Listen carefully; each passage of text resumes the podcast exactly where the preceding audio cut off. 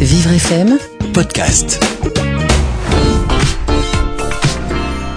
Thomas Welch, vous êtes l'auteur de Recherche d'emploi, oubliez les méthodes de papa aux éditions Larousse.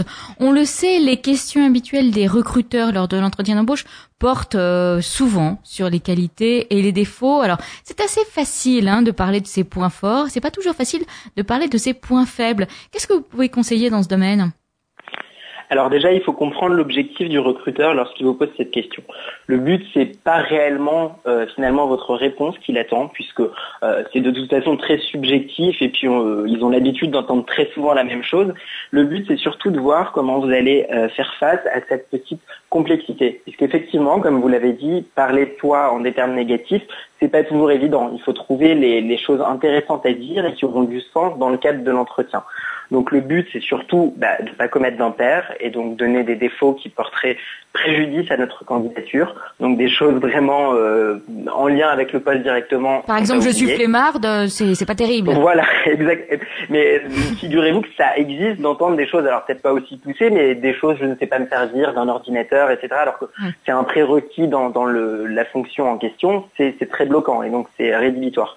Par contre, ce qui est intéressant, c'est de savoir amener quelque chose de, euh, pas un défaut, mais quelque chose qu'on ne maîtrise pas très bien, par exemple, comme une qualité. Dire, par exemple, bah, effectivement, euh, je n'ai pas l'habitude de travailler en groupe, mais je m'y exerce. Dans mon ancien poste, j'ai eu plusieurs missions en groupe et ça s'est très bien passé. Depuis, j'ai l'habitude et je développe mes capacités à travailler en groupe on montre en fait qu'on sait faire face à un obstacle, que d'un défaut, on va en faire une qualité. Et ça, c'est quelque chose d'important. Donc on peut avoir des défauts, on peut dire, bah, moi je suis jeune, donc j'ai l'habitude par exemple d'être un peu impulsif, mais je travaille dessus et euh, je me maîtrise de mieux en mieux. Bah, ça montre effectivement qu'on est mature et qu'on sait aussi travailler sur ses défauts, qu'on en est conscient ça ne sera pas un obstacle dans notre prochain travail. Et ça, c'est très important. Donc, c'est important de, effectivement de tourner un point faible à son avantage.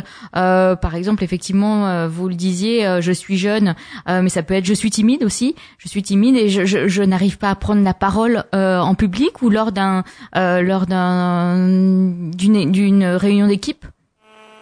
Alors en fait, il faut tout de suite nuancer son propos, c'est-à-dire qu'on peut amener un, point négatif qui est réel, c'est vraiment le but, mais il faut le nuancer. Donc effectivement, par exemple, si on est timide, on peut dire je suis timide, j'ai une difficulté à m'exprimer en public, mais je travaille dessus, j'ai déjà effectué euh, plusieurs fois cet exercice avec de plus en plus de succès, et donc je, je m'adapte dans toutes les situations. Et c'est vraiment ça qu'il faut montrer. Il ne faut pas que ce soit bloquant, mais qu'au contraire, on montre qu'on se maîtrise. Et enfin, dernière astuce, ça peut être d'utiliser l'humour euh, lorsqu'on parle de ces points négatifs, par exemple, pour, euh, pour, clôturer cette question. Ça, ça fonctionne bien lorsque le contact est bien établi entre euh, les deux interlocuteurs. C'est dire, par exemple, je sais pas, je suis nul en sport ou alors je suis maniaque, donc mon bureau sera toujours parfaitement rangé. Enfin, vraiment amener un défaut qui soit un petit peu risible, qui fasse rire votre interlocuteur et qui détende aussi l'atmosphère, c'est quelque chose qui passe toujours bien.